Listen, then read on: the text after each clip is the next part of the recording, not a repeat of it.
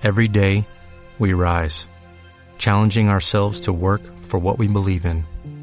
At U.S. Border Patrol, protecting our borders is more than a job, it's a calling. Agents answer the call, working together to keep our country and communities safe. If you're ready for a new mission, join U.S. Border Patrol and go beyond. Learn more at cbp.gov/careers.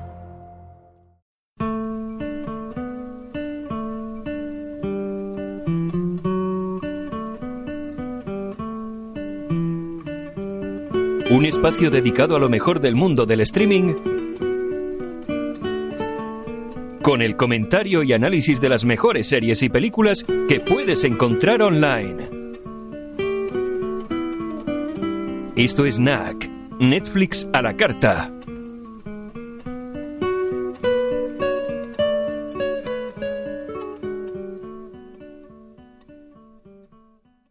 ¿Qué tal, Martín? ¿Qué tal, Antonio? ¿Cómo andas? Bueno, yo muy bien, de vacaciones, de Navidad, o sea que... ¿Qué más se puede pedir, no? Efectivamente. Tú también, ¿no? Yo también, sí. Por lo menos hasta el lunes estoy de vacaciones. Entonces estamos relajados, ¿no? Sí, sí, sí, sí. Descansando. Hacía falta. Recuperando fuerza. Efectivamente. Finalizando eh, el año bien, ¿no? Así es, sí, sí, sí. Siempre que uno puede descansar. Bueno, Martín, yo he escogido Mayan MC de HBO España. Luego diré más adelante dónde podemos verla, en México y de otras formas. Y lo primero, como hacemos últimamente, es escuchar el tráiler. Perfecto, Antonio. Si te gusta Hijos de la Anarquía, te encantará Mayan Sensei. Bueno, teniendo en cuenta el encanto de un grupo de moteros salvajes. A mi hermano, pero no puedo pedirte que hagas esto si no lo quieres de verdad. El club, esta vida, todo eso a muerte. Vamos al trabajo. Échale gasolina y lávala. No quiero ver ni una mota de polvo. Sí, señor. ¿Dónde te tenían escondido? En la prisión estatal de Stockton.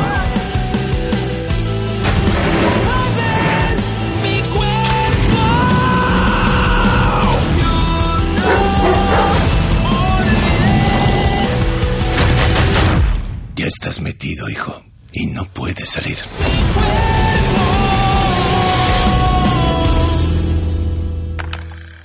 Pues eh, esta serie es una continuación de Hijos de la Anarquía o Song of Anarchy. No sé si viste esta serie, Martín. No, no, la verdad es que no la vi. Sé que es muy buena, pero me tengo que dar el tiempo como para verla. Y porque sé que es amplia, así que este prefiero no comenzar algo que no puedo terminar. Sí, a mí, por desgracia, cuando finalizó allá por el 2014 no había muchas opciones de streaming, por lo menos aquí en España. No sé si por Italia supongo que igual, ¿no? No, no, no, obviamente. Obviamente, mira, este, yo empecé con Netflix cuando todavía no estaba en Italia, ni estaba en Latinoamérica ni siquiera. Me había hecho una cuenta en Canadá y empecé a ver series y, y, películas por ahí, que obviamente estaban sin subtítulos en castellano. Así que después, este, cuando se fue ampliando, fui yo también ampliando un poquito más los horizontes con respecto a Netflix. Pero la tengo hace muchos años, pero particularmente esta serie yo no me acuerdo si ni siquiera si estaba al inicio. Bueno, de HBO supongo que no estará ni me en imagino Netflix. que no. Así que no, no, evidentemente.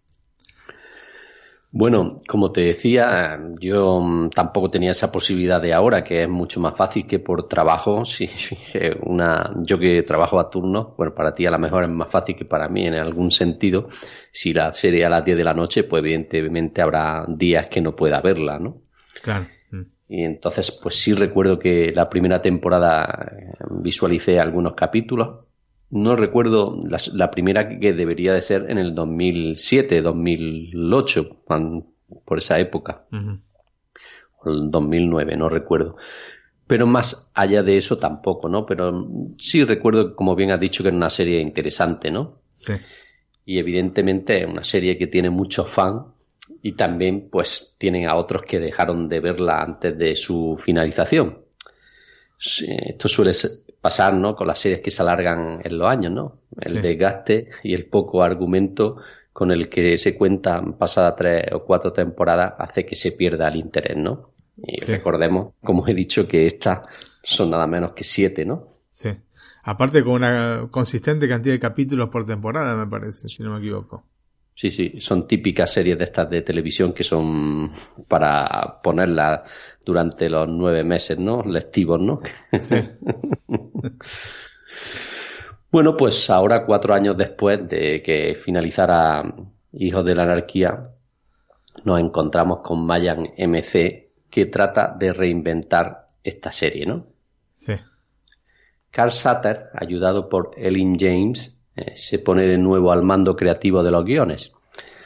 La, primera medida que tomaron fue centrar la serie en la frontera de México, el territorio natural de los mayas, ¿no? Nuevo lugar, nuevas reglas. Eso sí, sin olvidar que el espectador se encuentra en el universo de Hijos de la Anarquía, ¿no? Por lo que la dosis de nostalgia está más que servida en la historia. Sí. Eh, Mayan se emplaza unos años después de los, eh, de los sucesos finales de Hijos de la Anarquía, aunque esta vez se centra en Ezequiel Reyes, eh, interpretado por J. D. Pardo, que tras tener problemas con la ley por un error tratando de atrapar a un criminal acabó en la cárcel, ¿no? Y pasados unos años consigue salir gracias a un trato con la DEA. Y finalmente, pues termina ingresando en los mayas, aunque, como he dicho, la banda motera pues opera entre la frontera de México y California. Mm. Sin embargo, pues eh, los mayas, esta agrupación motera, se encuentra en una época muy movida, ya que el cártel con el que trabajan, liderado por Galindo, eh, interpretado por Dani Pino, está siendo desafiado por unos delincuentes. Mm. Eh, Maya mantiene la seriedad a lo largo de los 10 episodios, ¿no? Algo clave para no caer en una espiral descendente y que se consiga que la serie se renueve por más temporadas. Em, volviendo a los personajes, tienen buena pinta. Eh, lo cierto es que evidentemente se necesita algo de tiempo eh, para que desarrollen una trama que ahora pinta muy bien sin dejar de pensar quién se encuentra detrás de la idea original, ¿no? Evidentemente, si te gustó Song of Anarchy, o como he dicho en España, Hijos de la Anarquía, te gustará Mayans MC. J. de Pardo, quien da vida al protagonista Ezequiel EZ Reyes, tiene el listón muy alto, pero el ser novato ha, ha conseguido que sacara de sí lo mejor de él, ¿no? Y artísticamente hablando tiene buena pinta. Esta serie creo que puede, digamos, hacerlo más famoso, ¿no? Tiene el actor este, me ha gustado mucho, es el actor principal y a pesar de ser novato, como he dicho, eh, lo hace muy bien. Su historia se figura compleja y las relaciones personales y familiares serán clave. Su padre en la afición, Felipe Reyes, está encarnado por Edward James Olmo, también muy conocido, ¿no? Ah, sí, sí, Dios santo. Galáctica. Este, este, bueno, y obviamente Blade Runner, ¿no? Y Blade Runner, sí, sí, sí. Eh, que sin lugar a dudas sube el caché de la serie mm. varios puntos, ¿no? Sí, absolutamente. Y si sumamos a Michael Irby en el papel de obispo Bishop Losa, la cosa mejora mucho. Mm. Bueno, este principalmente es conocido este Michael Irby eh, por la serie, serie de Unit. Mm. Sí, que, yo no, vi tampoco. No viste, ¿no? yo esta sí, sí he visto alguna temporada también. Ah. Bueno, pero pese a todo, la serie de Martín es un spin-off menor porque básicamente no llega al nivel que tuvo la predecesora. Bueno, esto es normal, por otra parte, con tan pocos episodios, ¿no? Estamos hablando de 10 episodios frente a, 7 temporadas. La cosa, lo normal es esto, ¿no? Claro, que aparte eran 7, como dije antes, 7 temporadas con 12, 13 episodios cada una, o sea, consistentes. Sí, sí. Así que este, son eh, muchos, muchos capítulos. Y evidentemente una serie muy buena, ¿no? Que, que, que, claro, lo normal es que pasara esto, ¿no? Que fuese, tuviese un poco menos de calidad. Y también porque los espectadores exigimos algo más que lo que ya hemos visto, ¿no? Si, no, si nos pone un refrito, pues tampoco nos gusta mucho. Pero bueno, tiene cosas la serie, eh, pinta muy bien para esta, esta primera temporada. Llegarán nuevas y si sigue por este camino, evidentemente, pues también será buena. Pero bueno, eso sí, si disfrutamos de la típica ración de peleas, tiroteos, sangre, motos y muerte, y el final, bueno, el final mejor verla, ¿no? Bueno, Martín, y ahora una pausa musical con la intro de la serie. Perfecto.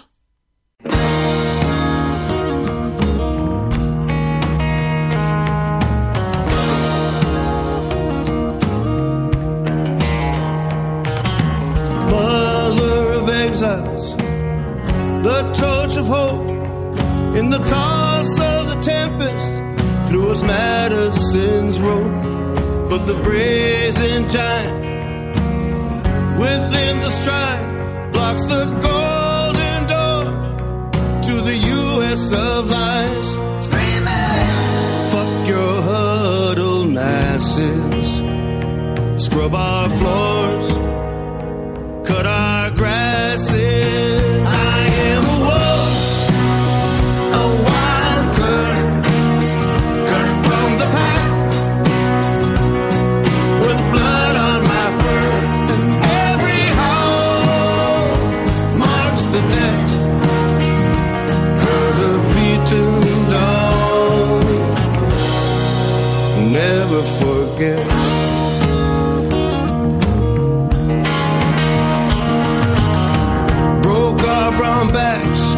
chasing miss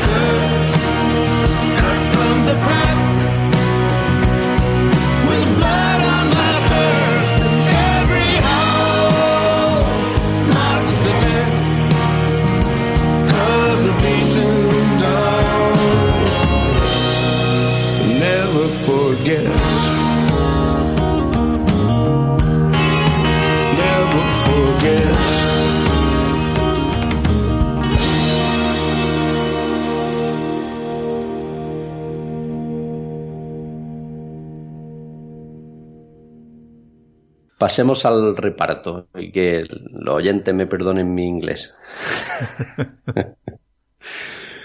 Eh, J. de Pardo es el actor principal y interpreta a Ezequiel EZ Reyes. Eh, Sara Borger es, a- interpreta a Emily. Michael Irby como el obispo Bishop Losa. Carla Barata como Adelita. Richard Cabral como Johnny, el Coco Cruz. Raúl Trujillo como el Che, Taza Romero. Antonio Jaramillo como Michael Rich Ariza, Dani Pino como Miguel Galindo, Edward Jace Olmos como Felipe Reyes, el padre de Ezequiel. Ajá. Y vos me decís, Antonio, que esta serie se puede ver bien aún no habiendo visto Son of Anarchy o es necesario haber visto la serie original como para poder disfrutar más esta. Evidentemente, si la has visto, eh, algunos datos eh, te sonarán, pero si no la has visto, la puedes ver perfectamente, no pasa nada, ¿eh? No es, es digamos, una continuación, pero parte de un nuevo principio, ¿no? Eh, como es la salida de la cárcel de Ezequiel. Mm, entiendo. Bueno, mejor así. bueno, pasemos a los datos técnicos. El 8 de junio del 2018, como ve una serie reciente, eh, tuvo un preestreno mundial en el Annual ATX Television Festival de Austin, Texas. Y finalmente, el 28 de agosto de ese mismo año, se estrenó oficialmente a HBO España, como suele hacer con sus series, pues llegaba a un capítulo semanal. Y creo que fue a final de mediados de noviembre, principios, cuando se lanzaron el último capítulo. O sea que es bastante reciente. Sí. Como he dicho, está disponible en HBO España. Para México o México está disponible en, Fox Premium. Y si dispones de un VPN, también puedes verlo en los canales de Estados Unidos, a través de Prime Video, Fox Now y Voodoo. O sea que hay bastantes opciones. No sé si, evidentemente, todos los VPN no permiten utilizar estos servicios. Algunos sí, y aparte que también hay que estar suscrito. Sí, sí, evidentemente hay que pagar. Hay VPNs que son gratuitos, pero no son los más aconsejables. Eh, y después hay que ver si realmente se puede acceder a través de VPN a estos servicios que obviamente, como hace Netflix, bloquean, ¿no? Bloquean mucho los, este, las transmisiones. Bueno, Martín, Mayan MC eh, tiene, como he dicho, una temporada de 10 capítulos de entre 50 y 75 minutos para el capítulo piloto. Mm. Y en la calidad de imagen, como suele ser en HBO, pues Full HD. Mm. Nada de 4K. Nada de 4K, por el mm. momento aquí en España. Creo que en Estados Unidos sí, ¿no? Ah, yo calculo que sí, porque ya está más desarrollado el tema ya. ¿eh? Bueno, aquí el 4K no está muy extendido. incluso, incluso la, eh, sabes que yo tengo una televisión de Vodafone. Sí tienen 4K, pero un par de canales o tres. O sea que aquí 4K saliéndonos de Netflix, poco. Sí, aparte, bueno, hay que ser claro con el tema de 4K, ya alguna vez lo dijimos. Es necesario tener una televisión bastante grande como para poder aprovechar las características que tiene eh, una transmisión 4K, que es evidentemente la resolución. También está el HDR, pero eso es más relativo al panel, no es, no es privativo solamente de los contenidos 4K. Puede ser una mm. televisión, no hay, si hay poco, muy poco, de 4K que tenga un panel de 10 bits, que es el panel que permite, ¿no es cierto?, ver contenidos eh, con HDR. Pero lógicamente para poder disfrutar de esa, esa resolución es necesario eh, tener una televisión grande y estar bastante cerca de la pantalla. O sea, o tenés un proyector 4K eh, o una televisión grande y aparte tenés que ponerte bastante cerca como para poder aprovechar absolutamente el, este, la resolución y ver todos los detalles, porque si no es lo mismo, si vas a ver lo mismo que con una este, 1080p, no cambia mucho. Lo que pasa es que lógicamente, por una cuestión marketinera, se ha extendido el uso de las televisiones 4K. Hoy realmente vas a, cualquier negocio y tienen solamente televisiones 4K, a partir de 40 pulgadas para arriba son todas televisiones 4K. Entonces, bueno, se, ha introducido un poco el, este, el formato. Así que bueno, sí es importante, eh, especialmente para quien lo puede aprovechar, pero no es una cosa privativa, no es una cosa, uy Dios mío, no tiene 4K directamente, es imposible ver. De todas formas, como decimos, tampoco se puede aprovechar tanto, tanto, así que sí. Efectivamente. que, sea Full HD la serie no le quita ningún mérito. Sí, sí, no hay que estar ahí quitándose los, pelos, ¿no? Arrancándose los pelos y diciendo, Dios mío, no tiene 4K no es 4K. Bueno, sí, en determinadas circunstancias, como te digo, con determinadas características de, tu, este, de tus aparatos, eh, está muy bueno, porque la verdad que se nota bastante la diferencia. O sea, no es una diferencia menor. Pero mm, el salto es obviamente eh, no teniendo una televisión grande es mucho menor eh, que, que, cuando se pasó de la televisión convencional al, este, al, al Full HD, porque aparte cambió el, este, el, el, tipo de proporción, ¿no? Pasamos de televisiones 4 tercios a, a 16, 16 novenos, sí, efectivamente. Entonces, este, fue un cambio bastante, bastante pocal, digamos, ¿no? En el caso de 4K es mucho más contenido. Ayer, como te decía, estuve este, viendo una televisión 8K y la verdad que es impresionante porque si te acercas mucho a la pantalla, te digo 10 centímetros, no, no, no llegas a ver los, eh, los píxeles. Distorsionado, ¿no? Efectivamente, es impresionante. es impresionante. La cuestión es el contenido, ¿no? Porque eh, también pasa con el 4K, que por ejemplo en, en cine hay bastante poco contenido. Y el contenido que hay generalmente lo tenés, no viene por Netflix, ni viene por Amazon Prime Video, sino que es contenido que tenés que comprarlo en, en disco, Blu-ray este 4K. Porque además las, las, pocas cadenas o cadenas o servicios en streaming, por lo menos acá en Italia, que te dan un, una cantidad de películas no te digo consistente, pero por lo menos, no sé, 20, 30 títulos en el formato, tienen acuerdos con Samsung, ¿no es cierto? O, o en algún caso con LG, por lo cual uh nada más puedes verlos, puedes verlos con esos equipos, absolutamente. O sea, no puedes, si vos tenés una televisión LG, no vas a poder ver contenido 4K este, de, tal servicio, de tal otro servicio, porque tienen acuerdos con Samsung. Y si tenés una Samsung, no podrá ver de otro servicio que tiene acuerdos con LG. Entonces estas cosas son absolutamente mmm, ridículas, ¿no es cierto? Porque al fin y al cabo, si vos este, pagás por un servicio, querés tener este, que poder ver al, al, máximo de las posibilidades y que tenga este tipo de acuerdos me parece absolutamente absurdo. Pero bueno, así están las cosas. bueno, Martín, hoy nos traes una película muy nueva, ¿no? Una película nueva, una película fantástica, Antonio, una película que... Yo no he visto, pero voy a ver. Sí, te, te, la recomiendo absolutamente. Una película que tendría que ser nominada, este, al Oscar. por lo menos este, nominada al Oscar, la mejor película, aun siendo una película no habla de inglés, pero ha habido películas no habla de inglés nominadas al Oscar a Mejor Película, como por ejemplo La Vita Bella, ¿no? la película de Roberto Benigni. Uh -huh. um, así que bueno, veremos cómo se van dando las cosas. Um, después te voy a hacer un, un, comentario sobre lo que pasó con las nominaciones a los Golden Globe, que este, la dejaron en parte en la categoría Mejor Película, pero bueno. Y si querés empezamos con el tráiler. Con el tráiler de la película es un tráiler que ya anticipo, es un tráiler más que nada este, con, con, música, se oye muy poco, pero bueno, es un poco un reflejo de lo que es después la película, ¿no es cierto? Perfecto, lo escuchamos.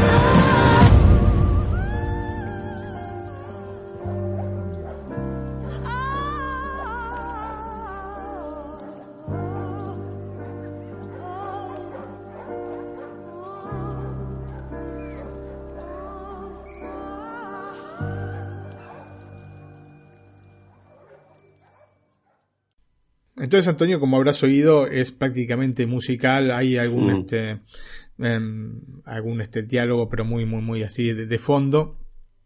Em, ¿Por qué es esto? Porque la película es una película muy visual, muy cinematográfica, ¿no es cierto? Eh, Te transmite mucho con las imágenes y el tráiler es, digamos, un fiel representante de la película. Es por eso que es de esta manera. Pero eh, quería traerlo porque igualmente de alguna manera te ubica, ¿no es cierto?, sobre lo que es la película. Y Antonio, en 1971, Joan Manuel Serrat, o sea que es uno de mis cantantes preferidos, escribió una canción llamada Aquellas pequeñas cosas, eh, que formó parte de su disco Mediterráneo. Curiosamente, la misma época, ¿no? 1971, es la misma época en la que se desarrolla esta Roma. Y la canción habla con nostalgia y tristeza de esas cosas que nos marcan de por vida, aunque estén escondidas en lo profundo de nuestros recuerdos y que una vez que accedemos a ellos, este, reflotan, ¿no? De alguna manera. Y Roma es eso, ¿no? Un acercamiento en parte autobiográfico de Alfonso Cuarón hacia una etapa muy particular de su vida que lo convirtió seguramente en el gran director que es hoy. Esto además lo hace a partir de una visión y una perspectiva social de adulto, trasladando su historia personal a la de su niñera, ¿no? que es una muchacha indígena mixteca, y desde así, ¿no? desde este traspaso, ¿cierto? Em, desarrollando una trama que nos presenta casi en paralelo un recorrido de abandono que, Ujú. que la relaciona de manera consistente con la propia madre, que se llama Sofía, y que se refleja en un diálogo específico dentro de la película que, este, que tiene Sofía con Cleo, que bueno, es, la niñera, una noche que llega borracha a casa luego de este periplo de semanas que igualmente no vemos, ¿no? Que, porque la, la- historia está centrada más que nada en Cleo, ¿no? Pero tiene, se, se la ve, ¿no? Este, en un segundo plano a su madre intentando recomponer la situación familiar luego de que el marido se fuese. Y el diálogo es el siguiente, ¿no? Llega borracha, abre la puerta del auto, baja.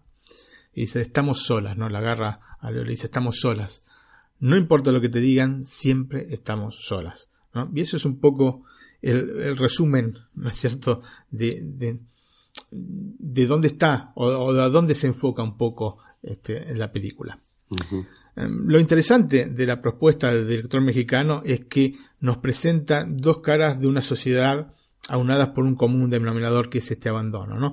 Sabemos que en general estas propuestas se restringen solo a una visión parcial que, de más está decirlo, le termina quitando a las mismas ¿no? la perspectiva de la sociedad en su conjunto. O sea, si vos solamente te enfocás en, en este como crítica sobre determinados grupos eh, económicamente potentes o te dedicas solamente a los grupos que no tienen este, un acceso eh, digamos apropiado al dinero a cuestiones monetarias entonces te estás focalizando en una u otra cosa lo que hace Cuarón es digamos mostrar estas dos caras de una misma moneda que es la sociedad actual no.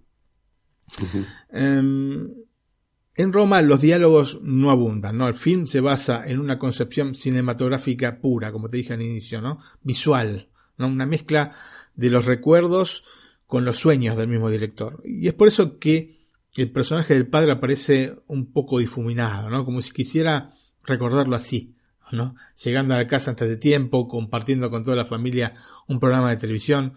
Probablemente estos son los últimos eh, momentos de armonía en una familia que se estaba quebrando y Cuarón quiso plasmarlos de esta manera en el celuloide. De todas formas, la historia se centra, como te dije, prevalentemente en Cleo, utilizando una estructura narrativa basada fundamentalmente en el discurrir de los acontecimientos más que en el relato de una historia determinada, pero que plasma una tangible realidad social donde las trabajadoras domésticas se encuentran, y bueno, esto no pasa solamente en México, de ya, ¿no? Pasa en cualquier lugar del mundo, ¿no? Que las, las trabajadoras domésticas están en el escalón más bajo del tejido laboral, ¿no? Es una posición que tienen de falta de igualdad que de alguna forma la sociedad apaña y permite por beneficio propio. Eh, Así que todo esto se encuentra dentro de un marco de hipocresía por parte de los adultos que se traslada a los más pequeños que son quienes reciben el afecto de sus nanas como si fuese algo debido, ¿no? Hubo evidentemente un repaso introspectivo que llevó a Cuarón a mostrarnos el relato eh, de un tiempo y un lugar propios, pero que más allá de las cuestiones particularmente anecdóticas, ¿no? referidas obviamente a Ciudad de México, que es la ciudad natal de Cuarón, a México mismo, ¿no es cierto? Inclusive a Latinoamérica, eh, tiene en definitiva un trasfondo universal. Es algo que ocurre en todos lados, ¿no es cierto? Esto que nos plantea Cuarón con Roma. La manera de contarlo evidentemente lo acerca a lo que conocemos como el neorrealismo cinematográfico italiano. ¿no? Pero para quien no lo sepa, ¿en qué consistía este movimiento, no el neorrealismo cinematográfico italiano? Porque bueno, se lo conoce como neorrealismo italiano muchas veces, pero bueno, el neorrealismo italiano no solo este, iba por el lado del cinematográfico, sino que tiene eh, distintas vertientes artísticas este, sus, eh, sus representantes, ¿no es cierto? Pero específicamente en el cine, ¿no? Este, nació y se desarrolló en Italia, obviamente durante la Segunda Guerra Mundial y en lo que se conoce como el dopoguerra, ¿no? Es decir, este difícil periodo económico que sobrevino sobre el final del conflicto y también desde allí por varios años. Vos sabés que se la pasó muy, muy, muy mal acá en Italia. Mm, ya desde el, desde el, final de la Segunda Guerra Mundial hasta, te diría, eh, los 70, 80, ¿no? Sí, yo no sé si 70 80, pero sí, em, por lo menos acá en Italia hasta mediados de la década del 50. ¿no? Em, este movimiento, ¿no? este neorrealismo, em, nació sin estar planificado. Se nació de manera espontánea a partir del trabajo de algunos directores de la década del 40 del siglo pasado, entre los que encontramos a enormes directores muy conocidos, ¿no? como Roberto Rossellini, Luchino Visconte, Vittorio De Sica y Federico Fellini, que son pilares de la cinematografía italiana que personalmente creo que mm, luego de la norteamericana, a la que yo respeto tantísimo, ¿no es cierto? Es la, más importante que ha habido este, en, la era moderna. Bueno, en, en toda la era, digamos, cinematográfica. Dije moderna, pero bueno, lógicamente es moderna siempre. Em, las características de este tipo de películas muestran las condiciones de vida de las clases menos pudientes, ¿no es cierto? Em, te voy a dar algunos ejemplos. Por ejemplo, tenemos eh, Roma Città tenemos eh, Ladro de Biciclete, tenemos eh, Miracolo a Milano. Son algunos, em, digamos, de las películas más significativas de, de, lo que es el neorrealismo italiano. Así que bueno, mostraban entonces estas condiciones eh, de vida realmente al borde de, la pobreza absoluta de las clases menos pudientes. Eh, para los roles secundarios, inclusive en algunas ocasiones también para los roles de protagonistas, se utilizaban actores que no eran profesionales. Se rodaba casi exclusivamente en externo en una época en que eh, todo el cine se desarrollaba en estudios, ¿no es cierto? Eh, seguramente fuera entonces de los sets de filmación, como te digo, y de ser posible en los mismos lugares donde se habían desarrollado los hechos per se. Las tramas, por otro lado, se movían lentamente y se inspiraban en eventos reales. Todo esto, todo esto, vamos a verlo reflejado en Roma. ¿no? Todo, todas estas características están en Roma. Obviamente, el contexto cambia pero las bases para considerar lo relacionado con el neorrealismo italiano las encontramos sin ningún tipo de dudas. Cuarón eligió dirigir Roma en Ciudad de México, ¿no? justamente en la colonia que lleva ese nombre, ¿no? Roma. Las colonias em, son barrios, esto se lo pregunté a Ana porque yo, decía, es un, es un, barrio, pero en realidad es, es distinto al, concepto de barrio que tenemos, eh, por lo menos en Argentina, ¿no? Digamos, eh, es un conjunto de calles aledañas, ¿no? O especie de barrios, pero que no tienen una representación específica. Y la filmación aparte la hizo en la misma casa donde vivió de pequeño, ¿no? Cuarón. De hecho, los hermanos le proporcionaron objetos que les habían quedado de esa época como para poder agregar a un set que terminó siendo completado por muebles eh, similares a los que tenía la casa en esa época. Y esto, bueno, lo consiguió a través de parientes y amigos que, que, lo habían conocido.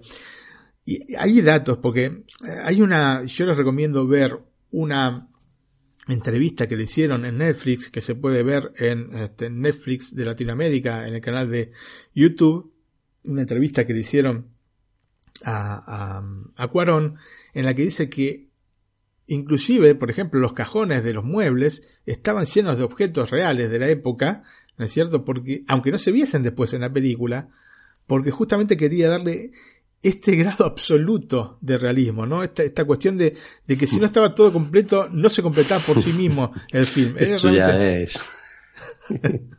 Vaya la locura, decís vos. La locura, sí, ¿no? Sí, sí.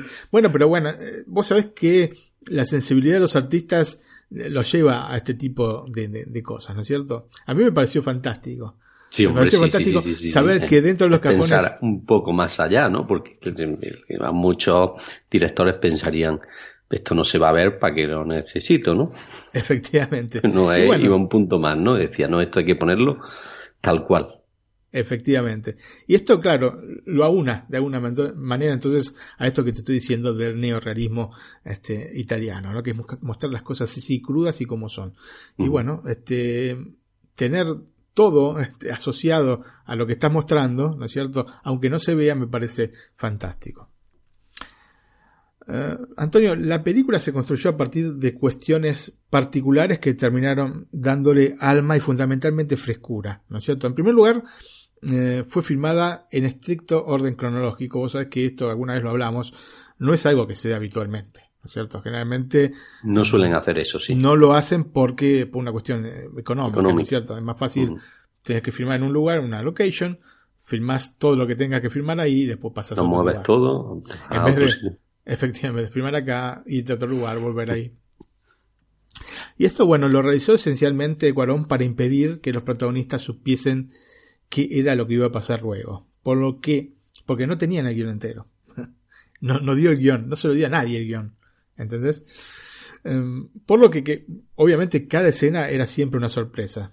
Los actores recibían día a día la información sobre las escenas que deberían filmar en esa jornada, pero además los datos en muchos casos eran contradictorios.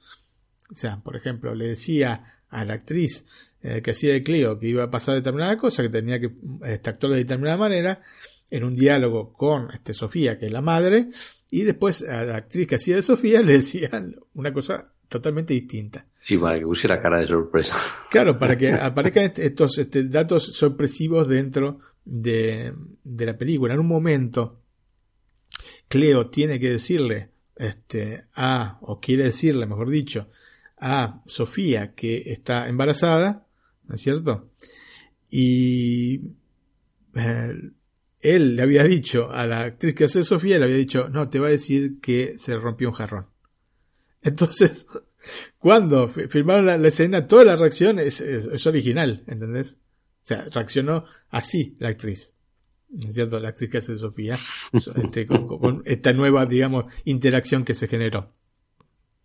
Esto obviamente les daba a los actores mucha libertad para moverse y con absoluta comodidad, ¿no? Claramente, también hizo que se filmaran muchas tomas para cada escena. Lo que le da también a la película una flexibilidad absoluta, pero por otro lado se transforma en un verdadero dolor de cabeza a la hora de editar, ¿no? Debiendo pasar y repasar una y otra vez todo el film hasta lograr un resultado homogéneo y coherente. Porque claro, eh, él habla de 40, 50, 60 tomas para una escena, ¿no es cierto? Entonces, este, es complicado. Es complicado porque si son dos, tres minutos y vos estás eligiendo, a veces hay mm, di- diferencias mínimas, pero cuando se improvisa tanto, las diferencias tienen que ser consistentes entre una y otra, ¿no? Entonces, em, podés incurrir en contradicciones si vos no tenés cuidado, un cuidado absoluto en el momento de la edición, porque, este, claro, a no seguir un guion específico, pu- pueden pasar estas cosas. Entonces, claro, genera un mayor volumen de trabajo al momento de editar.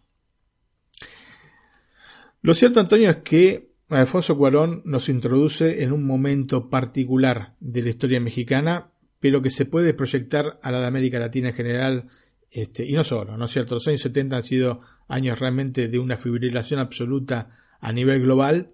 Nosotros como este, bueno, nosotros, yo como argentino, te puedo decir que, si bien no lo viví, pues yo obviamente nací en el 71, así que no es que lo, lo viví en carne propia, pero bueno, por lo que, por lo que sé, por lo que he leído, por lo que me han contado mis padres, este, era realmente un polvorín Argentina. Sé que era un polvorín también toda América Latina, acá en Italia también. En España también. La Brigata Rosse este, ha sido realmente una cosa general bastante, bastante pesadita, ¿no es cierto?, la década del 70. Y lógicamente, para un chico como Cuarón, que tenía en ese momento, Cuarón es del año 61, tenía entre 9 y 10 años, resultaba imposible abstraerse de ese entorno que además, por los propios conflictos familiares, va a quedar marcado profundamente en este realizador.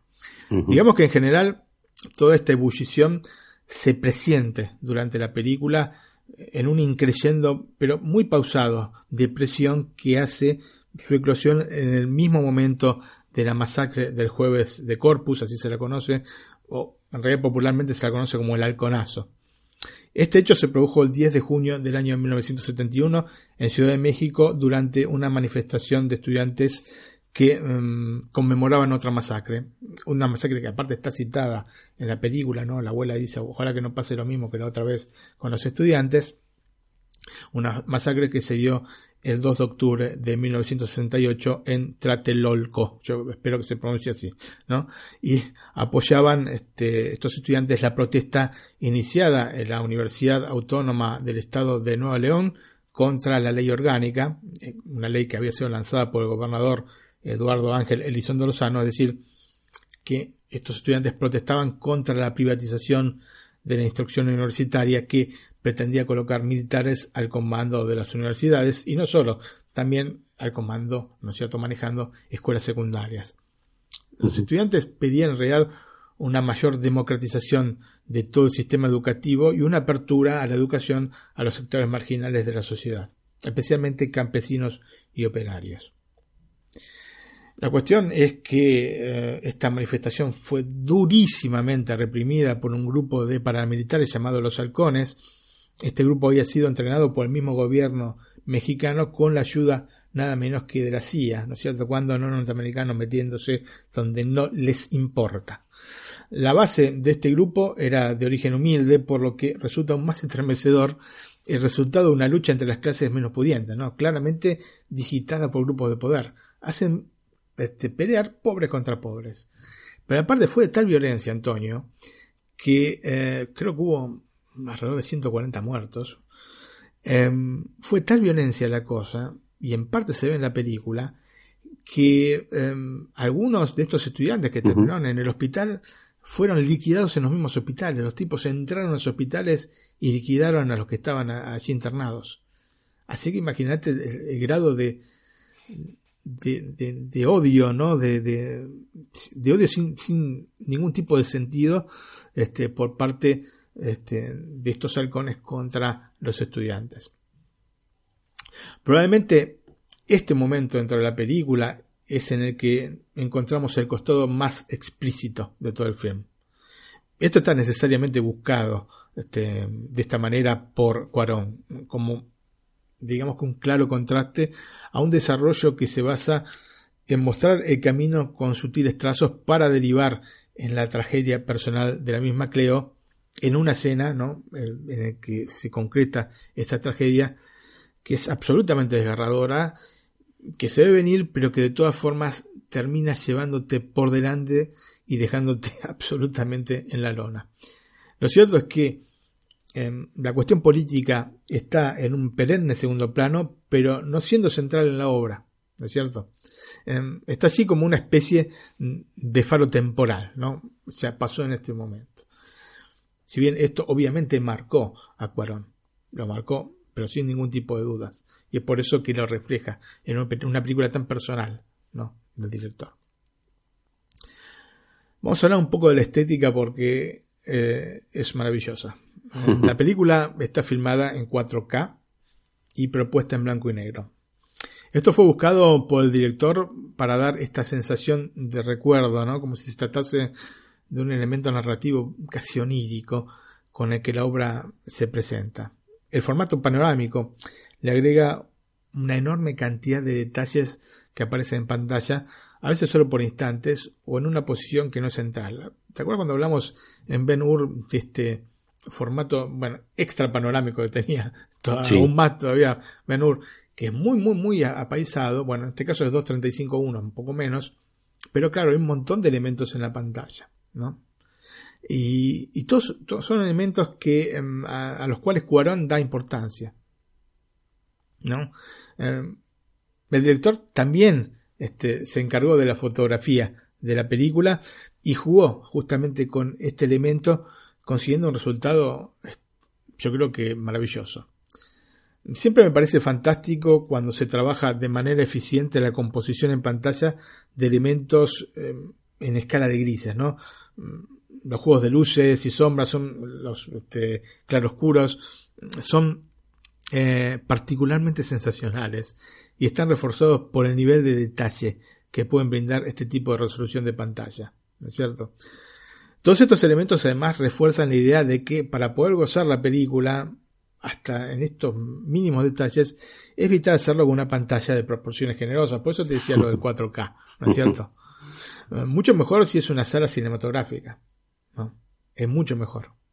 La película fue filmada en digital con cámaras de 65 milímetros que permitieron obtener imágenes de gran calidad y notable luminosidad, ¿no es cierto? Aún en escenas con muchos eh, elementos oscuros, ¿no es cierto? Con poca luz. Obviamente una elección costosa que Netflix en estos momentos se puede permitir.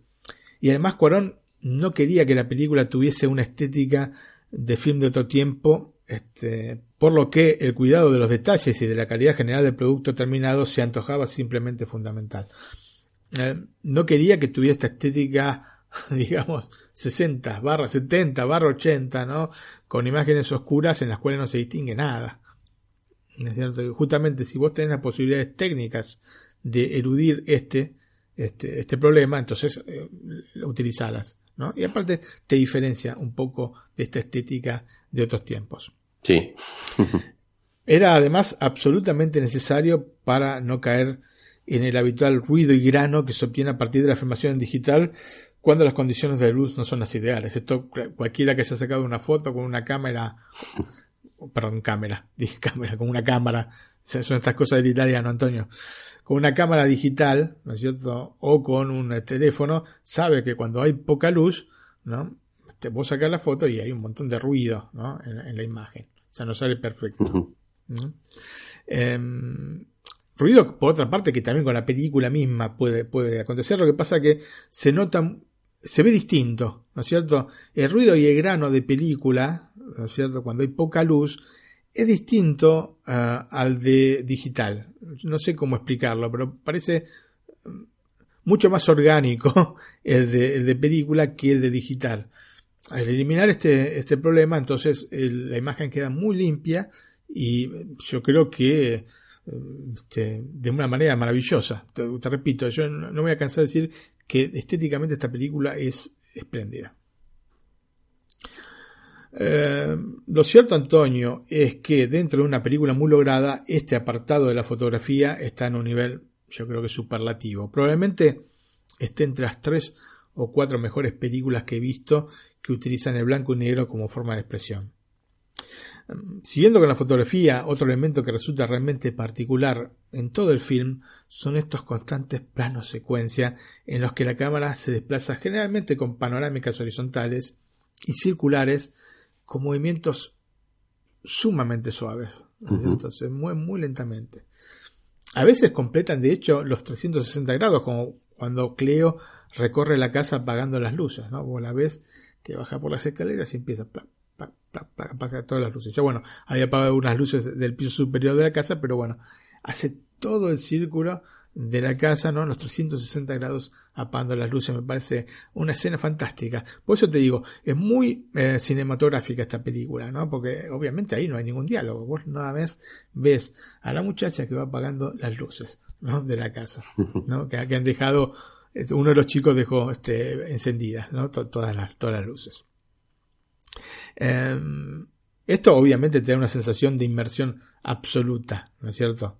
Cuando realmente se puede llegar a, completar todo este círculo. Y también cuando no se completa, porque vos ya, habiendo completado una vez, vos ya te das una idea y te ubicás, digamos, espacialmente, ¿no es cierto?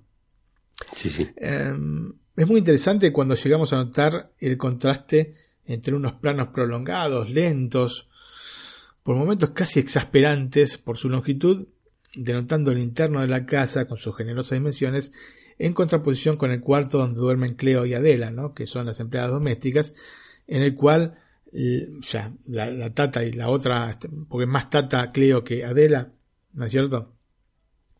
Eh, viven en un cuartito chiquito y la cámara no es capaz de moverse, ¿no?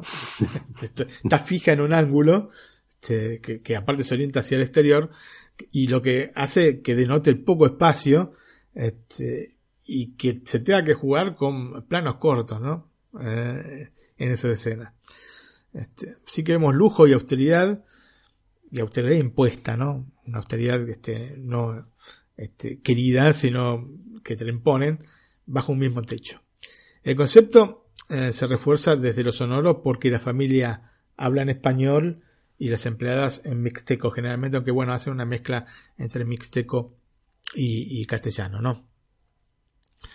Eh, pero bueno, los, los, encuadres son sumamente variados, ¿no? No solamente son estos planos secuencias. Lo que hace eliminar la monotonía, ¿no es cierto?, a la película. Por ejemplo, con la entrada del padre en escena que introduce este enorme Ford Galaxy, yo no sé si este, conoces como, no habiendo visto la película, bueno, este, cuando la veas te vas a dar cuenta, son unos autos enormes, estos Ford Galaxy. Nosotros teníamos en casa un Fairlane, eh, eh, y que era muy, muy parecido a este Ford Galaxy por las dimensiones generosísimas que tenía el auto, ¿no es cierto? Era muy, muy ancho, era como una lancha, ¿no es cierto?, manejarlo. Bueno, aquí, aquí en España hay un Ford Galaxy. No, no, pero, pero ojo que no, no. Estamos hablando eh, de los años 70, de los años 70. Sí, bueno, en realidad este Galaxy se escribe distinto, inclusive porque es con I latina y E, no Y. Es Galaxy, ¿no es cierto? Es un auto que yo creo que se dejó de fabricar. Sí, ya sé, ya sé. En la, década del 70. sí. En Argentina este Ford Fairlane eh, se fabricó hasta inicio de la década del 80, pero ya era... Son autos de super lujo, digamos, ¿no? Eh, la producción pone aquí del 58 al 74. Ahí tenés. Este, sí, sí, autos. Este, vos poner los típicos autos americanos, ¿no es cierto? Estos autos este, cuadradotes, ¿no pero muy cómodos adentro. Aparte, con un lujo que, viste, capaz que no tenían otros autos en la época, yo qué sé, eh, alzavidrios, este, em, eléctrico, em, Em, direcciones hidráulicas, ¿no es cierto?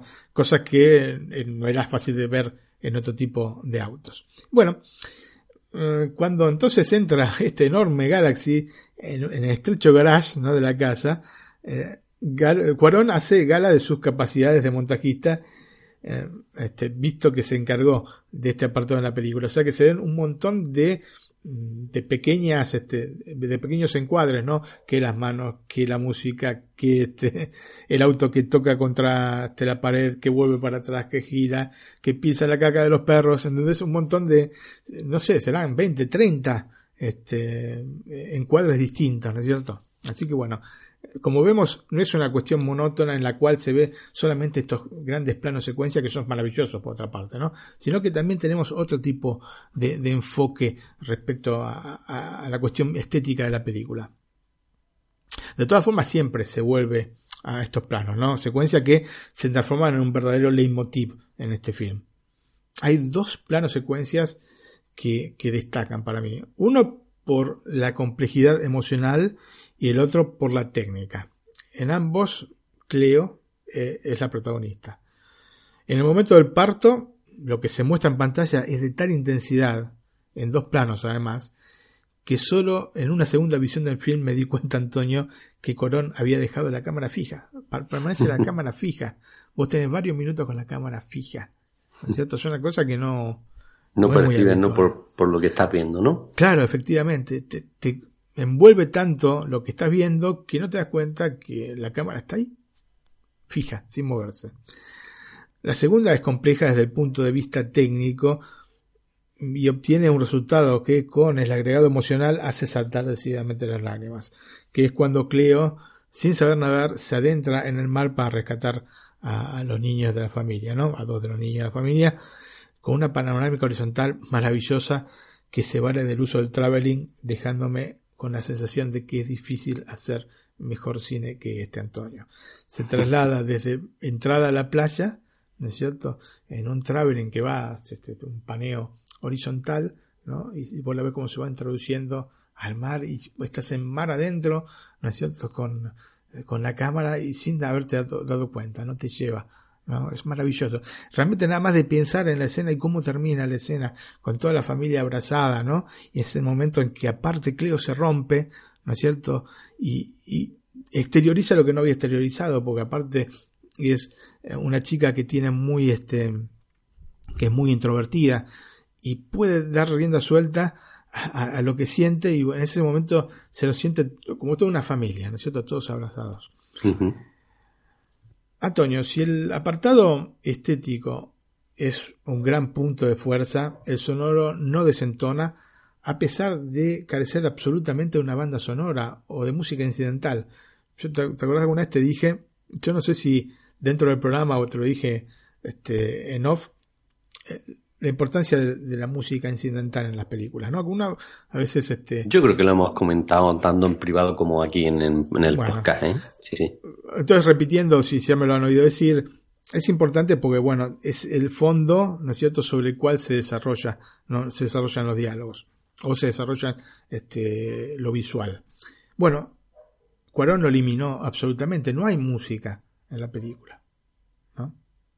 O sea, hay música, pero es música que se puede oír a partir de cosas que están escuchando en la radio Cleo y su compañera de trabajo Adela, o mm, de un tocadiscos en la fiesta de fin de año. Música este, que de la época, obviamente, porque se oye, este, por ejemplo, parte de la banda sonora de Jesucristo Superstar, Superstar ¿no es cierto? Del álbum, digamos, este, que se hizo en la década del 70, antes de, de la película o de inclusive del, de, la ópera rock que se, llevó a Broadway, ¿no? Em, así que bueno, eh, más allá de estos, em, digamos, eh, momentos musicales que se oyen aparte muy de fondo y se oyen, como te digo, en circunstancias, eh, digamos, que se insertan dentro de la trama, pero que no, no, no acompañan, digamos, lo que está pasando específicamente, ¿no es cierto? No hay nada, no hay nada de música. Lo fundamental pasa por el sonido envolvente. Y en este sentido, es importantísimo contar con un equipo capaz de reproducir audio multicanal, Antonio. Um, nos vamos a encontrar entonces con una mezcla que va a involucrar de manera activa los canales posteriores, dando una verdadera sensación espacial, lo que permite en muchos casos completar el cuadro de lo que estamos viendo en pantalla. Esto me pareció fantástico. Generalmente, ¿Qué pasa con el audio multicanal? Em, se ha estandarizado de tal manera que mm, más allá de algún efecto sonoro que puedas escuchar, ¿no es cierto? En las películas este, que, que, puedas ver, inclusive en Netflix, porque Netflix tiene audio multicanal, ¿no? Dolby Digital 5.1 indica esto. Um, generalmente es de acompañamiento, explosiones, cosas por el estilo, pero difícilmente se escuchan diálogos, ¿no es cierto? Y eh, eh, en la película se escuchan diálogos, se escuchan cosas importantes para lo que estás viendo en pantalla. Obviamente, si vos no tenés em, un equipo em, que, te permita este, reproducir audio envolvente, vas a escucharla igualmente, eh, pero vas a escucharlas en primer plano, ¿no es cierto? Así que me pareció em, un muy buen, este, una muy buena utilización de este recurso y que te completa de alguna manera todo el concepto, este concepto espacial que tiene la película. Ya te dije anteriormente con el tema de, de, estos este, planos secuencia, especialmente los que giran en 360 grados, que te hacen ubicar evidentemente este, espacialmente ahí, em, este agregado espacial sonoro te completa, digamos, un concepto audiovisual bastante complejo y muy rico, ¿no es cierto?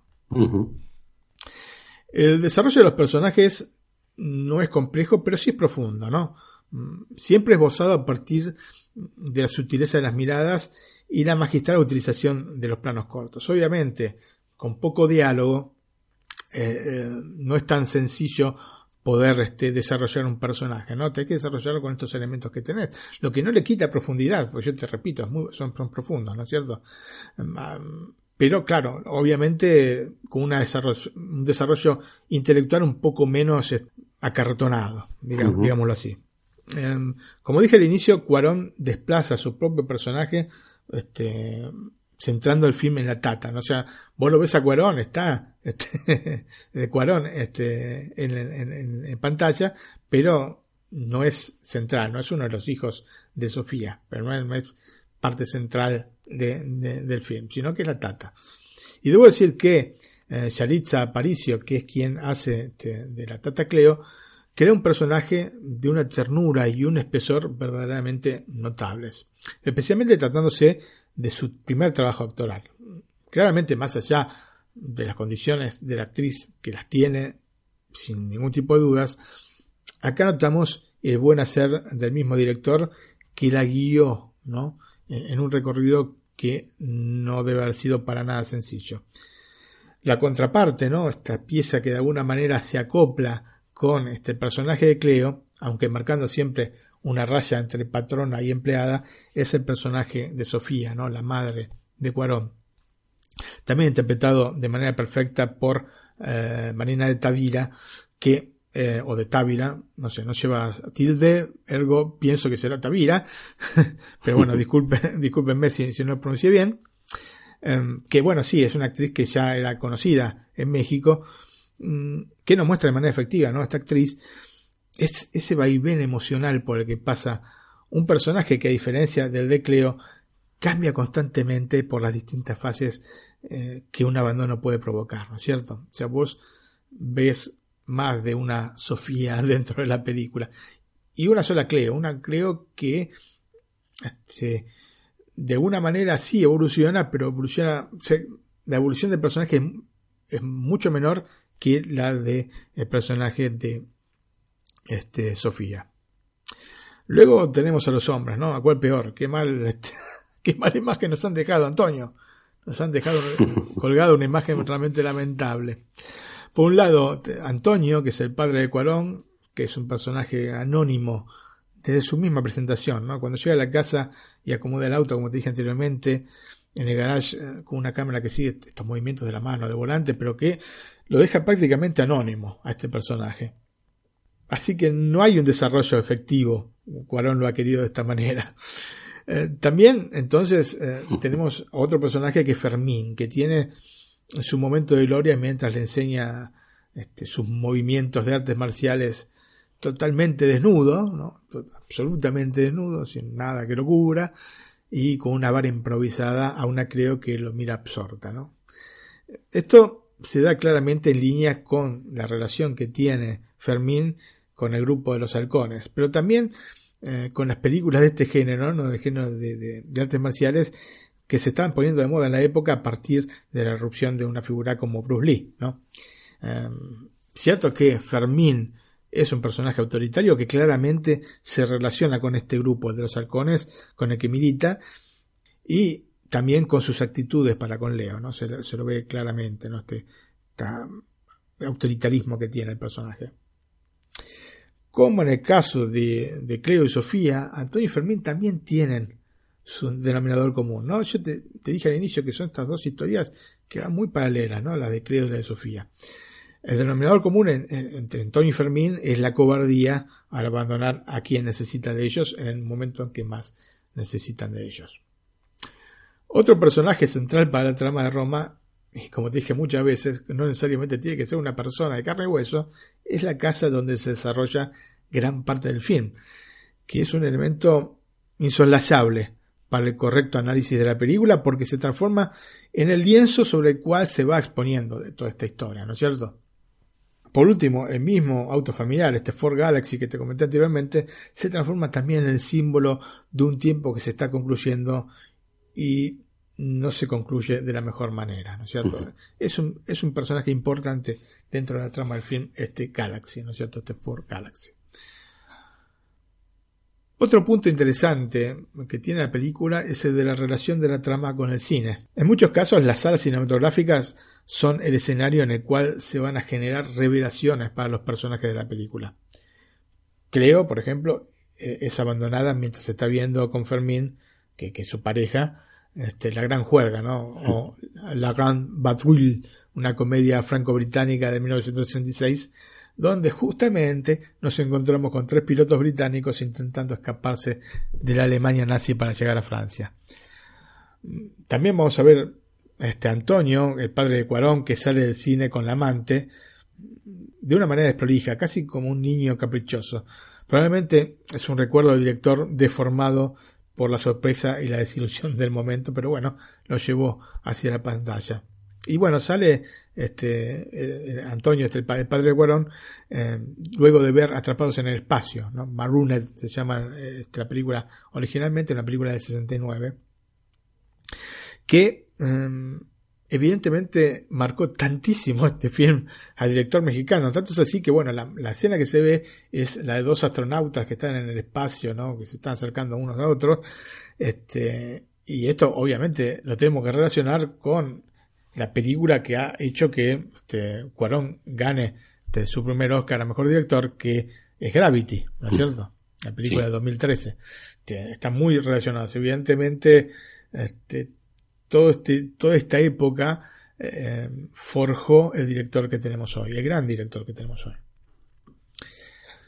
Cuarón comenzó a trabajar en la película con una cierta idea que fue mutando, ¿no? especialmente a partir de los diálogos que tuvo con la persona en la que se basa el personaje de Cleo y que todos intuimos por la dedicatoria al final del film, ¿no? Se llama Liboria Rodríguez, al final del film aparece ¿no? un escrito que dice para Libo. Entonces, digamos que sin saber, sin conocer la historia anterior, te das una idea de que Cleo es Libo, ¿no es cierto? Y bueno, efectivamente lo es.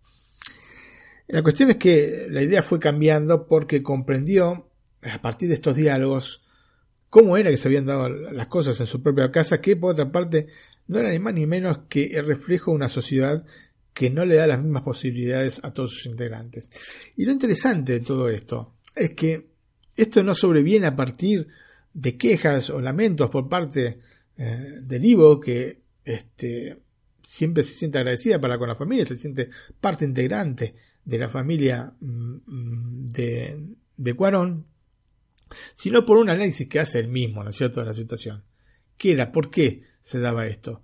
¿Por qué, por ejemplo, mi abuela, dice en un momento, este, permitía que, bueno, estuviese toda la luz de la casa prendida, que tuviera que apagar eh, Livo, ¿no es cierto? O Cleo.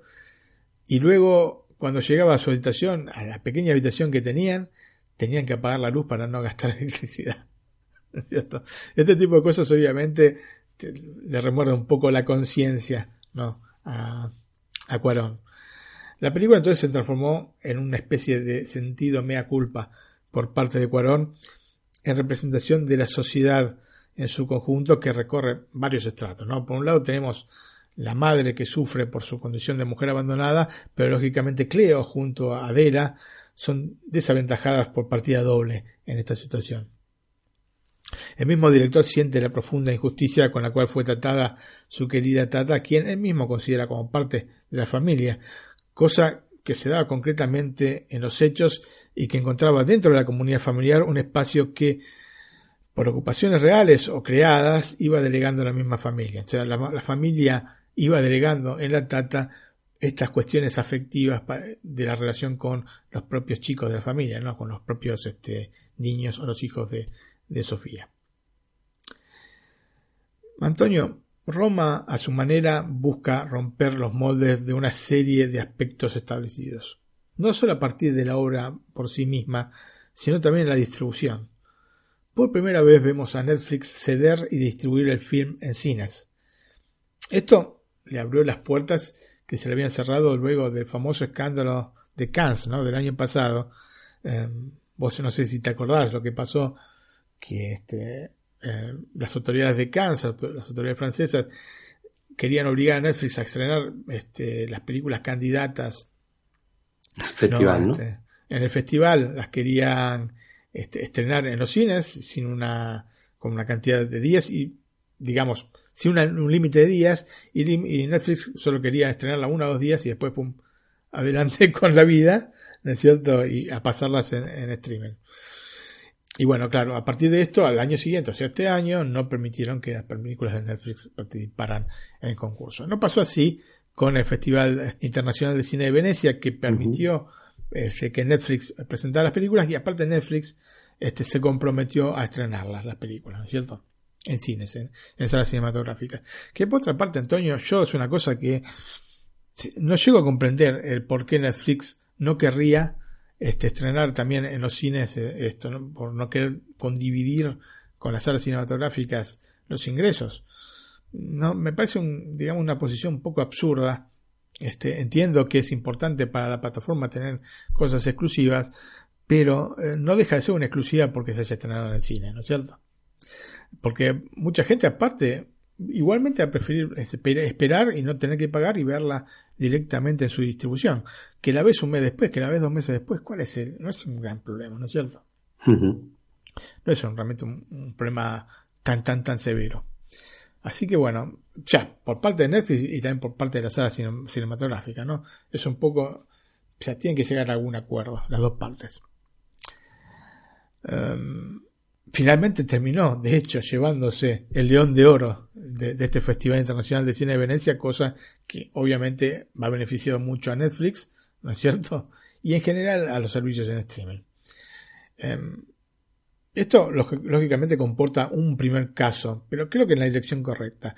Espero que de todas formas no se le cierren las puertas al film por el origen de la producción, ¿no? por ser una producción de Netflix, em, ni se le penalice como te dije al inicio, los Golden Globes han ido en sentido contrario, con nominaciones sí a mejor director, sí a mejor guion, pero reemplazando a Roma por Black Panther en el apartado reservado a mejor película dramática. En serio, gente, Black Panther. Con todo el amor del mundo es una película que me gusta. Pero estamos hablando de dos cosas absolutamente distintas. Y esto no se da porque es una película que no está hablada en inglés. Porque ya te repito, este, La Vita Vela no solo fue candidata al Oscar a Mejor Película en general, más allá de su nominación a Mejor Película en idioma no inglés, sino que fue también nominada al Globo de Oro a Mejor Película Dramática. Entonces, eh, no es así que se hacen las cosas, no es así que aparte este, cobran importancia los premios. O sea, segregando de esta manera no vamos a ningún lado, pero de ninguna manera. ¿eh? O sea, así nominado la película este, a película, mejor película en idioma no inglés, ok. Pero, este, como dijo alguna vez Ricky Gervais en una cosa que es un polémico presentador de los Golden Globes, y allá no sé si por el este, 2011 o 2012 dijo, este, van a presentar el premio a mejor película extranjera a mejor película extranjera, no, en idioma en inglés, que sabemos que es una, categoría que no interesa a nadie en los Estados Unidos, y le dio el paso, este, creo que va a Longoria y a, este, y a otra actriz este, latinoamericana. En resumen, Antonio, no me parece que sea el camino justo para seguir este tipo de casos, y mucho menos obviando una película del calibre de Roma. Después te puede gustar, no te puede gustar, pero la película tiene que, está por sobre Black Panther. Bueno, yo creo que esto es más cosa de marketing, ¿no? Porque Black Panther eh, ha sido la película más taquillera de este 2018. Será por eso, ¿no? Eh, yo no sé si es una cuestión de marketing o podían eh, quitar otra, ¿no? Ahora no tengo en mente las nominaciones, pero Antonio, no por ser la más este, taquillera, es la, es la mejor. Eso sí es cierto, ¿eh? Sí, aparte, después no está nominado ni a mejor guion, ni a mejor director, es cierto?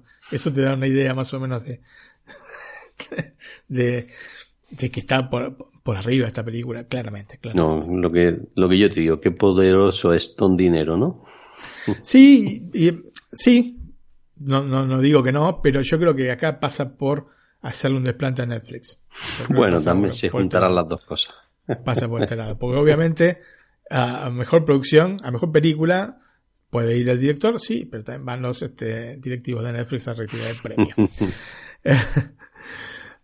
Eh, Antonio, para concluir, Roma es un verdadero film de autor donde se exaltan las maravillas que nos puede presentar el cine. Es cine en estado puro. Estas son las cosas por las que amamos el cine, ¿no es cierto? Este tipo de películas. Que la diferencian tanto aparte de la serie de televisión. O sea, no vas a encontrar una serie como Roma, ¿entendés? Como esta película. Aunque haya alguna con el mismo nombre aunque haya una con el mismo nombre, pero en otra, en otro lugar, sí. en Roma de Italia. en este sentido, el aspecto visual es un pasaporte tan fuerte al mundo introspectivo del autor que se pueden prescindir en muchos casos de diálogos y de una trama sumamente elaborada. una imagen vale más que mil palabras, ¿no? En el caso de Roma es una verdad incontrastable. Una verdadera joya y seguramente el mejor film de un director como Cuarón que es capaz de todo detrás de la cámara. Es un gran, gran director. Probablemente no sea por su ritmo el tipo de película que se adapta a todos los paladares, pero su mensaje para mí es tan potente y su belleza tal que se antoja absolutamente imprescindible este, su visión, Antonio. Pasamos, eh, si quieres, a los datos técnicos. La película tuvo un largo recorrido por distintos festivales, comenzando el 30 de agosto de este año en el Festival Internacional de Cine de Venecia. Eh, su estreno formal en los Estados Unidos fue el 21 de noviembre pasado. Luego se estrenó en forma limitada, es decir, por unos pocos días, pero bueno, se estrenó en España el 5 de diciembre, en Argentina y en Perú el 13. Bueno, digamos ahí estuvieron un poco sobre el límite, ¿no? Porque finalmente llegó a nivel global a la plataforma el 14 de diciembre pasado. La duración de la película es de 135 minutos, el formato de pantalla 2.35.1, el sonido Dolby Atmos em, y el film fue distribuido exclusivamente en los idiomas originales, es decir, en español y mixteco. O sea, no vas a encontrar doblaje en inglés, no vas a encontrar doblaje en francés, ni en italiano, ni en alemán, ni en ningún idioma. Solamente tiene su este, audio original. Los protagonistas son eh, Yalitza Aparicio como Cleo, Marina de Tavila o de Távila como la señora Sofía, Fernando Frediaga como el señor Antonio, Jorge Antonio Guerrero como Fermín, Nancy García García como Adela, Verónica García como la señora Teresa, Diego Cortina Autray como Toño, Carlos Peralta como Paco, Marco Graf como Pepper y Daniela de Mesa como Sofi. Así que bueno, Antonio, yo te aconsejo tantísimo ver esta película. Em, yo creo, creo y espero, incluso lo veo para que esté sea candidata al Oscar a Mejor Película. Em, después habrá que ver las otras candidatas, pero para mí tiene que ser de cajón nominada esta película, porque si no sería una gran injusticia. Bueno, Martín, pues eh, llegamos prácticamente al final del programa. Eh, los agradecimientos. Así es, Antonio. Y bueno, agradecemos por los likes al último programa de navideño. uh, Samu Andrés, señor Suki, Raquel, J. Regidor, Abel y Celestino Navarro Paya. Imagino que otra gente no nos ha dejado like porque obviamente por estas fechas no se puede exigir demasiado a la gente que está con sus este, reuniones familiares y festejos y etcétera. Así que bueno. Sus comidas, ¿no? Sus cenas navideñas. Como todos, como todos, Antonio. Bueno, Martín, pues bueno, antes, antes de pasar a la música, que ahora yo creo que sé cuál vas a elegir para el final, que antes de pasar a la música, no, bueno, nos despedimos, le deseamos, bueno, nos despedimos, le deseamos una feliz año nuevo y lo, lo que queda de Navidad, que ya no es mucho, ¿no? Sí, sí, sí, ya son, este, es solamente el rastro de lo que fue. Así que casi felicitamos, le deseamos a todos nuestros oyentes un feliz 2019, ¿no? Que sea mucho mejor en todos los aspectos que este 2018. Sí, así es, Antonio. Y bueno, eh, que empiecen de la mejor manera este nuevo año que se está acercando este, a las corridas. bueno, Martín, ¿y la música? Antonio, eh, bueno, antes que nada quería recordarles el blog este, www www.netflixalacarta.com donde pueden encontrar información este, de las principales este, redes de streaming, o sea, Netflix, obviamente, HBO, eh, Amazon Prime Video, etcétera, etcétera.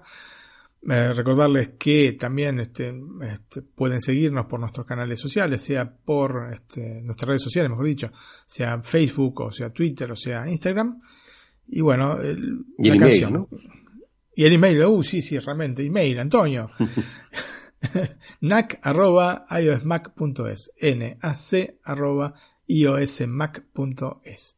Que este es importante porque en él nos pueden solicitar acceso a nuestro canal de Telegram, en el que tenemos eh, una charla más fluida con los integrantes ¿no? de él. Y aparte, pues, los que están dentro, pues nos hacen sugerencias, ¿no? Como la reciente de Coco, ¿no? Efectivamente, así es. Hacen sugerencias de que hablemos de películas, de series, ¿no? Y bueno, nosotros las vamos cogiendo ahí y en la medida de lo posible, pues las traemos al podcast. Así es, Antonio. Así es, y es genial tener este tipo de relación con, con nuestros oyentes. Bueno, Martín, pues eh, yo creo que ya sí es hora de finalizar el programa. Yo también te deseo un feliz 19, aunque nosotros hablaremos antes de que llegue el 2019. Efectivamente. Y me Antonio. pone un poquito de música de Serrat. Es así, Antonio. Bueno, comencé este comentario sobre Roma relacionando, relacionándola con la canción, aquellas pequeñas cosas, y bueno, es justo y necesario escucharla escuchemos. al final. Así es. Pues nada, Martín, chao a nuestros oyentes también. Hasta el próximo programa. Un abrazo. Chao, hasta la próxima. Chao. Chao.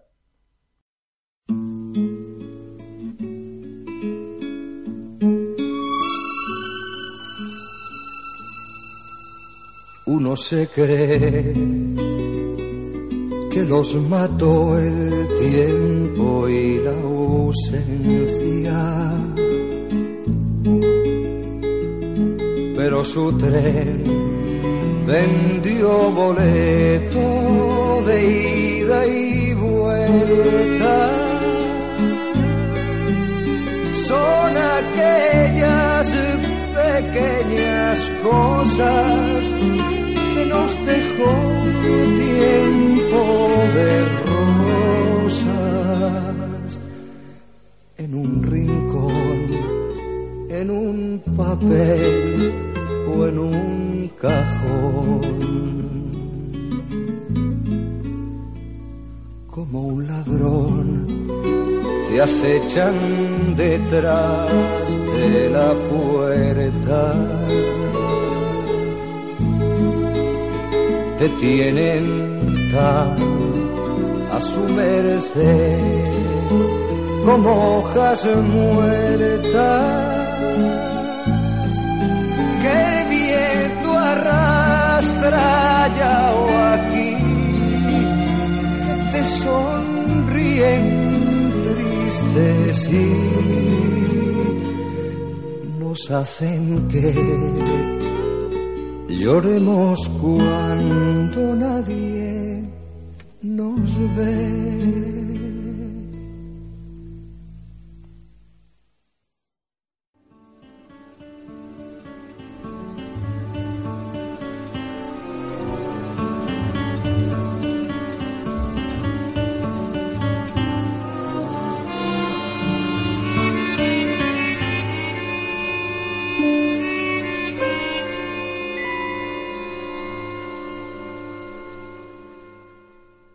En Sherwin Williams somos tu compa, tu pana, tu socio, pero sobre todo somos tu aliado, con más de 6.000 representantes para atenderte en tu idioma y beneficios para contratistas que encontrarás en aliadopro.com. En Sherwin Williams somos el aliado del PRO.